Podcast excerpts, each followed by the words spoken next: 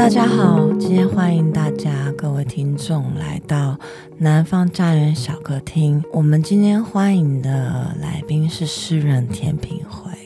那因为南方家园出版社呢，会在一月的时候出版《黑暗旅游：暗黑吸引力的目的地》，那其中包括了世界各地的啊、许多拥有伤痛的历史，或者是历史的阴影，或者是已成废墟的地点。黑暗旅游或暗黑旅游，它其实在啊。观光旅游产业里面已经成为一个很特殊的类别。那因为呃，诗人田明辉在他的诗集里，这里的电量，那里的光，探访了许多不同的地方，可以说是边境，甚至也可以说是荒原之类的地方。那包括巴尔干半岛，包括内蒙古，也包括啊、呃、波兰集中营。那我们今天非常荣幸。啊、呃，邀请到品回来分享。嗨，大家好，我是田品辉。那我们想从就是啊、呃，你的诗集开始，这里点的电量，那里的光，其实它有入围欧本 book 好书奖嘛？那它的主题其实是关于非常多的呃各个旅游的你生活过的城市，然后以及你在。身在其中，你真实的生活的实感，而不仅仅是一种观光，而不仅仅是一种路过而已。那包含说南美洲、近东、北非、巴尔干半岛和中亚，那其中有蛮多诗描写的，正好是有着暗黑历史或是历史的阴影的地点，比如说想象逃亡，提到。波兰的呃罗兹犹太区，而且你还曾经住在那边生活过一段时间。对，想请您先分享一下《想象逃亡》这首诗这首诗作的创作背景，以及您在波兰的当地的感受，这样子。对，就像你说的，我觉得就是在这个诗集里面有一些诗是。确实，我在旅行当中路途上面写的，然后也因为我一直对于移动这个主题还有概念非常的有兴趣，嗯、所以很想要捕捉自己，包括在移动中也或者是呃旅居不同地方的不同的感受。然后像是波兰的罗兹，我是在那边住了半年，嗯、然后我很喜欢这个城市，因为它是就是我一进到这个城市就可以感觉到它是一个非常阴郁跟嗯。有一点生气，但你可以感觉到它曾经非常的繁华，嗯、但是有很多废弃的空间、废弃的呃东西，然后可以在城市的各个角落都可以看到，所以那种凋零的感觉是非常明显的。嗯、然后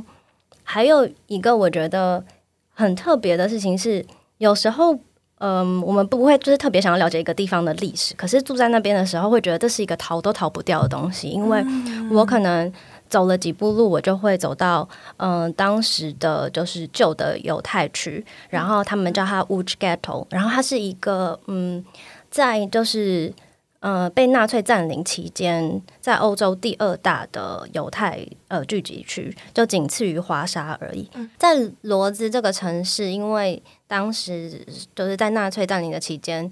就有很多相关的，可以说是景点吧。然后他们也有做了很多不同的诠释，所以像是嗯，当时的一个车站，他们是把居住在犹太区的人，然后运送到集中营，然后他们把这个城车站重新的改建，所以可以看得到当时把人就是送进那些车厢的状况，以及在轨道旁，他们把嗯运送的人的名单都放在那个隧道的。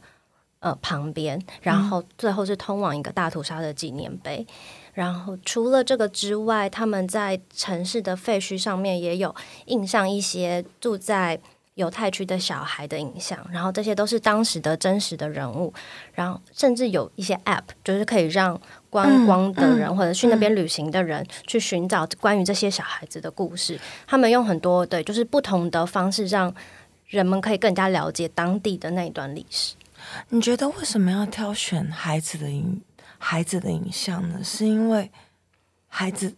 小孩子跟小朋友特别能够打动人心里面感性的那一块吗？我觉得，我觉得这可能也跟我们一般会认为小孩子是天真的，可能有或者是最无辜的，无罪的对，对最无罪、最无辜的一群群体有关系。嗯，然后另外还有是，就是这个犹太区在当时是被认为最有生产力的一个 ghetto，然后也是因为它最有生产力，所以它是最后一个被灭绝的 ghetto。然后，所以那些照片里面，甚至是有些小孩子他在提重，他搬着东西，嗯，然后想要对重现为什么当时。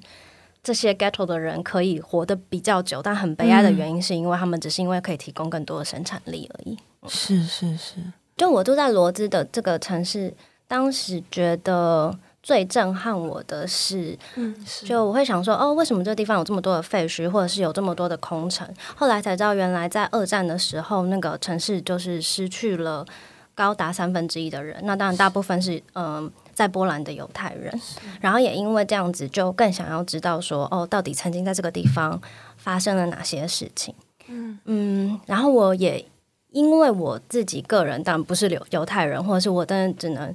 从其他方面了解这一块的历史，所以我就我当时写《想象逃亡》的时候是，就我想要指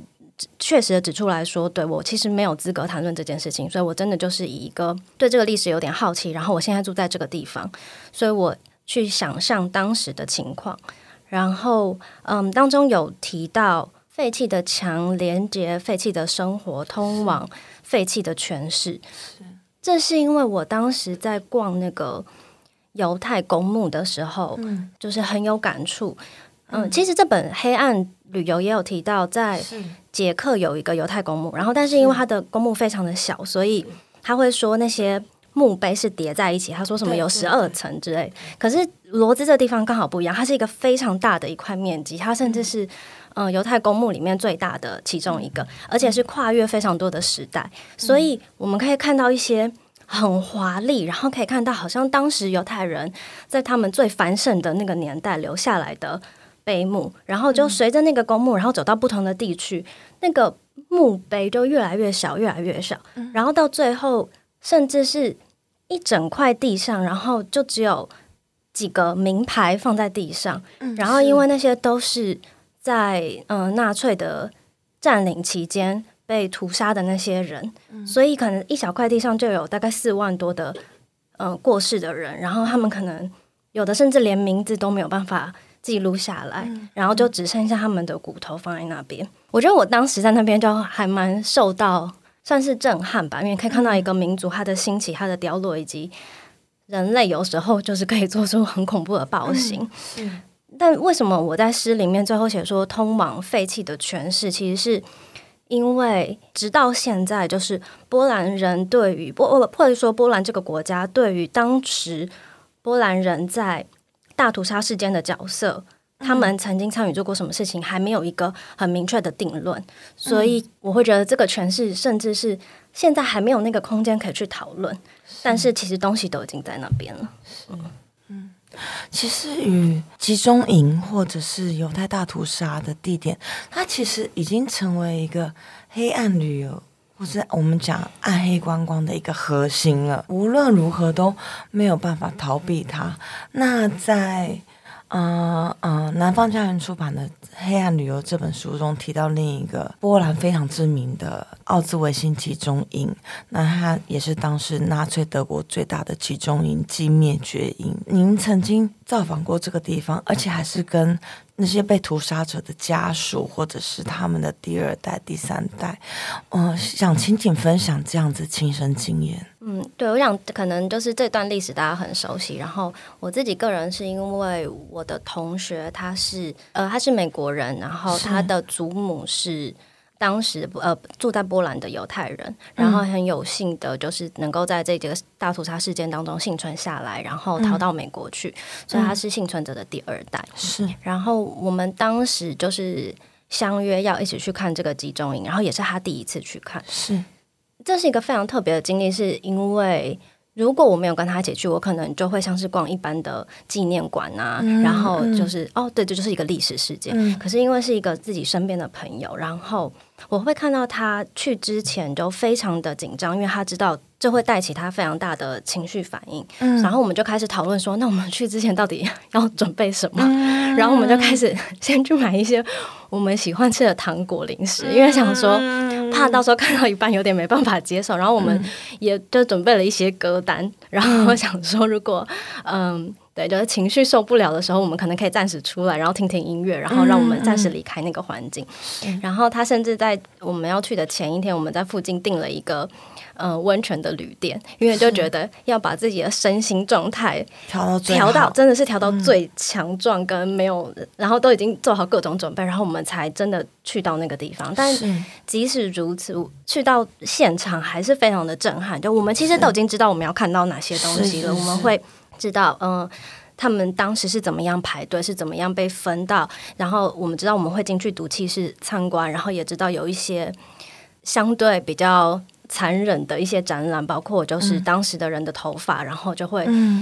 堆积的像就一整个房间那么多，嗯、然后所以现实现场看到的时候是非常震撼，而且我我当然不知道他到底他心中的感受会是怎么样，可是我们那时候走到其中一个房间，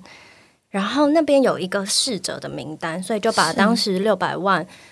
呃，死去六百万的犹太人的名字全部都记录下来，然后是一是呃一张纸上就是密密麻麻的名字，然后就占满了整个房间。嗯、然后他就是这样一页一页的翻，因为他想要找他亲人的名字。嗯、然后我们就在那边待了十几分钟。嗯、然后他真的在上面看到，就是他的亲戚的名字在上面。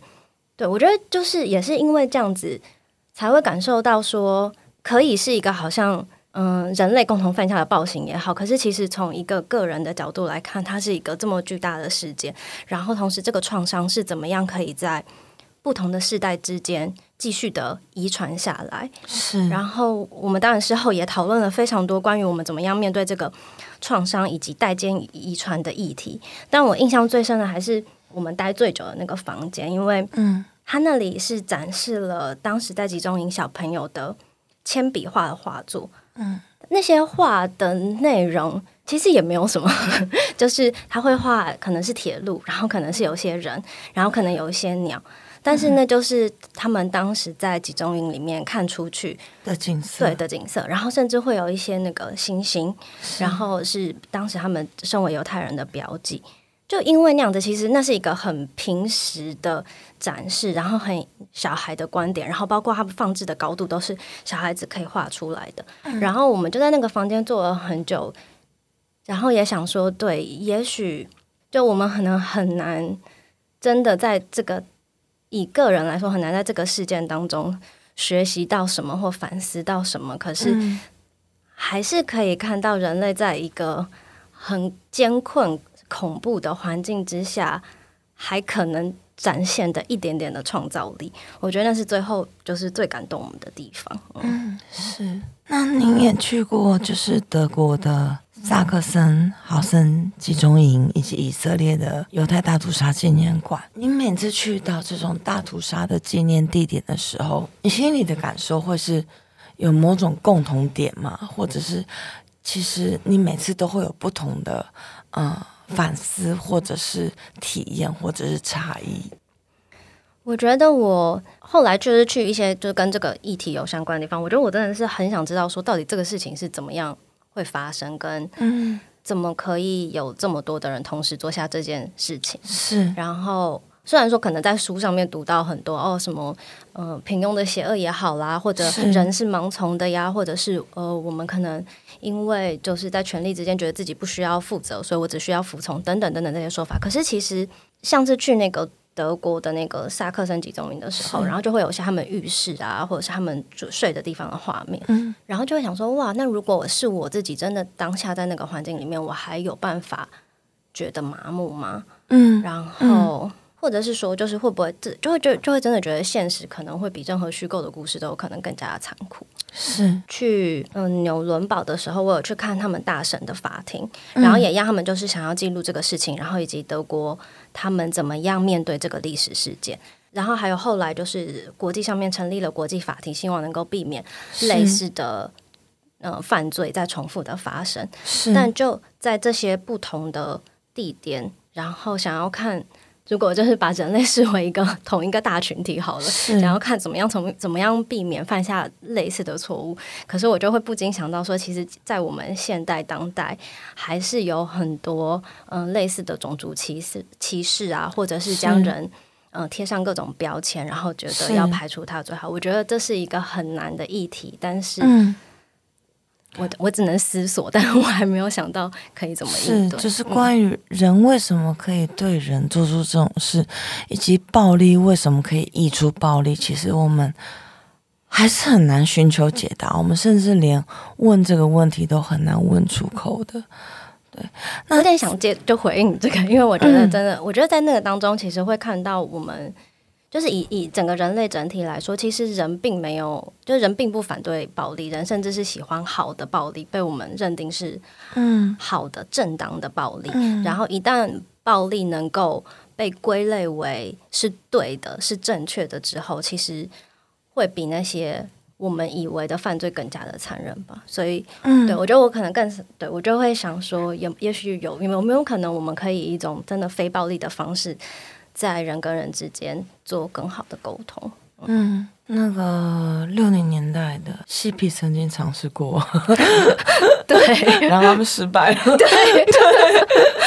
对，就有时候觉得这些事情好像有点徒劳，可是对对，可是就还是一直尝试。而且我觉得也会反思，就是自己，就我觉得我自己也常常会在无意之间做出一些其实非常暴力的事情，可是我可能并不觉得这是暴力，或者我觉得这是。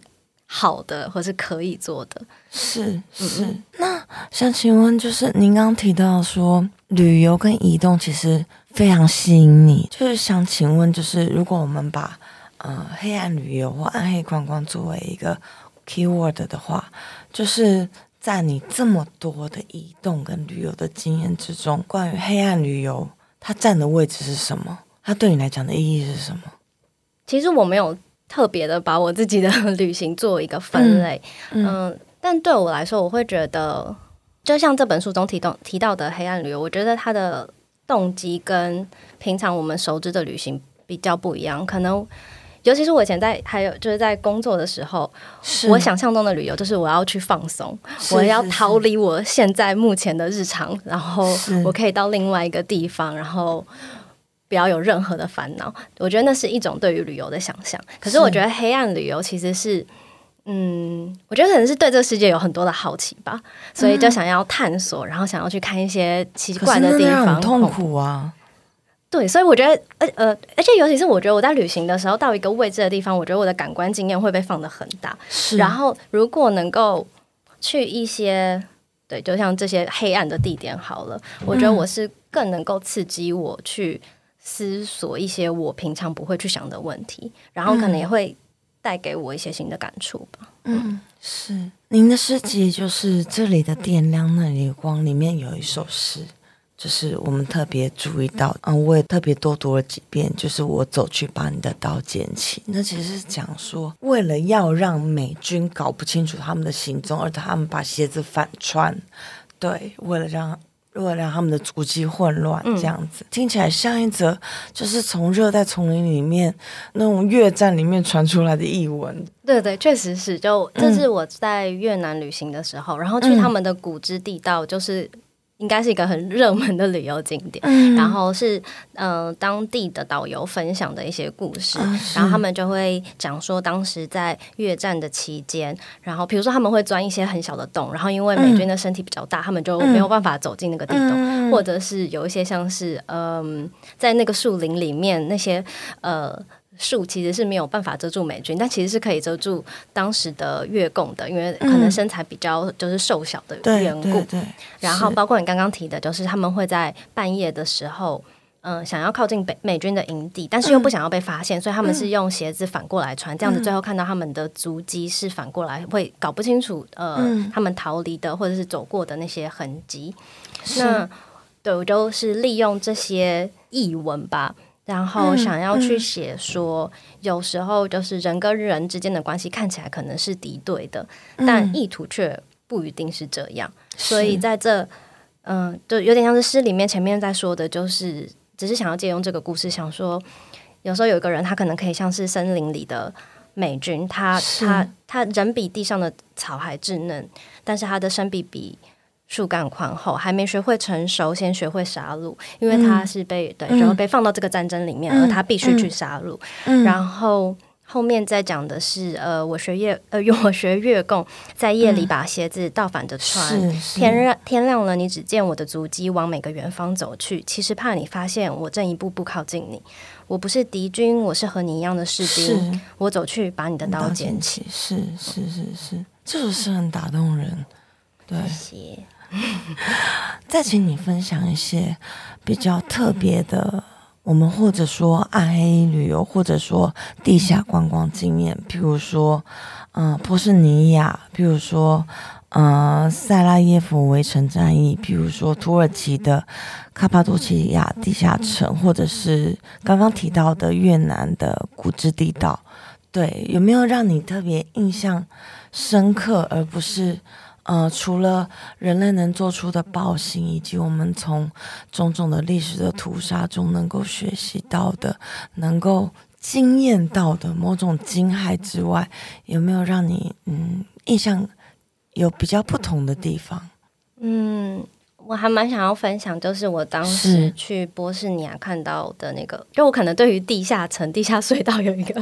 嗯、呃，就特别感兴趣。然后我当时在波士尼亚有参观他们的隧道博物馆，嗯，然后它是嗯塞拉耶夫的一个隧道，就是他们在被塞拉耶夫被围城的时候，嗯、呃、波士尼亚军他们被困在城里面，是然后他们为了想要突破被塞尔维亚人还有前南斯拉夫的军团所嗯、呃、包围的这个。这个围城的部分，然后以及那个机场，所以他们就用一个很传统的方式，就是挖了一个地道，然后想要跨过那个机场，这样他们才能够运送各种物资。嗯，然后那个博物馆它其实就是留了当时的那个隧道的一小段，以及嗯被围城期间的人，他们没有水、没有物资、没有东西的情况之下，他们是怎么样撑过这三年？我觉得就其实也还蛮类似的感想。就是我那时候去那个隧道，因为它有让我们能够亲自走过那一段，或者是能够亲眼看到那些东西，嗯、所以就会就会真的有，就比较能够亲身去想象说，如果我是当时被围城的人，会怎么会怎么做吧。然后、嗯嗯、除了这个之外，就因为我在另外读。嗯，苏珊桑塔桑塔格的书的时候，因为他围城的期间也在那边，所以他有很多本的文集都在讨论波士尼亚战争以及这个围城战役在媒体的呈现上面的意义。然后，在他很有名的那个《旁观他人的痛苦》当中，也有提到许多，就是他会把这个战争形容说，这是呃本世纪欧洲第一场被世界。报道、追踪，而且每晚在电视上播出的灭族战争。是，然后他认为说，其实不是说因为媒体的报道让这个世界变得真实，或让这个事件变得遥远。嗯嗯、他其实认为是，就有了这个报道，大家看了却没有行动的这件事情，让它变成一个遥远的灾难。是，而且他就因为他也会反思说，照片的本身，影像的呈现本身，它其实是可以带给人一种感官的刺激。它的原文是说，照片不能于道德意识上策动群众，因为在某个程度上，影像带着感官色情的成分。是我觉得它能够很直接的把这种大众窥视的欲望，在一个灾难事件当中指出来。除了很犀利之外，也是一个真的，我们可能这个年代的人都必须要思考，因为我们现在尤其是就是都会被影像还有媒体包围，是，然后可能也应该要去想想看自己，就是身为旁观旁观者这样子的角色当中。我们的行动是不是有意义，或者我们能否采取行动？是因为旁观他人的痛苦中，他提到摄影既被要求是，尤其是战争摄影，既被要求是真实的，但是他同时又被要求是审美的。对，这么矛盾的东西，它怎么它一直是在被争议当中的，甚至涉及到摄影师本人的人性。或者是人格，那你觉得就是我们透过现代的摄影技术，我们透过现代的战争摄影，我们对于暗黑之地，我们对于那些就是发生在呃世界的另一头，然后仿佛离我们很远的的的战争，或者是饥荒，或者是战火，它也成为了一个被消费的观看物吗？我觉得这真的是我还蛮常思考的问题，尤其是在旅行当中去参观这些东西，嗯、或者是只是平常在媒体上面阅读看这些东西。对我来说，我当然没有一个很明确的解答，但对我来说，我会觉得脉络跟这个个人当下的位置，会决定了他的作品也好，他的行动的意义。嗯，然后我觉得认清自己的位置是一个非常重要的事情。就如果我今天是。这个事件的直接参与者或者是受影响的人，跟我今天只是从旁，或是对，就看到一个不是在我的土地上面发生的事情，我如何去诉说它，或者是我理解的方式。当我能够了解我自己的视角，而之后做的行动，我觉得那个的意义会非常的不一样。然后有了这层思考，也许就能够稍微避免。所谓就是消费啊，或者是利用另一个灾难或者是悲惨事件，是是是的情况，嗯，是是是。那我们今天非常荣幸，就是听到诗人田品回，就是跟我们分享了许多他的旅游经历，然后他的在历史地景里面观看到的那些啊、呃，不管是废墟，或者是空城，或者是灾难集曾经集中发生的，或者是人类大规模暴力曾经。嗯，压倒性的掠过的掠夺的那些地方，那也从很多不同角度来看待关于说，嗯，旅游、旅行甚至移动这件事情。那我们也欢迎听众朋友可以啊阅读南方家园将于一月出版的《黑暗旅游：暗黑吸引力的目的地》。那今天谢谢田品辉，谢谢你跟我们分享这么多，谢谢。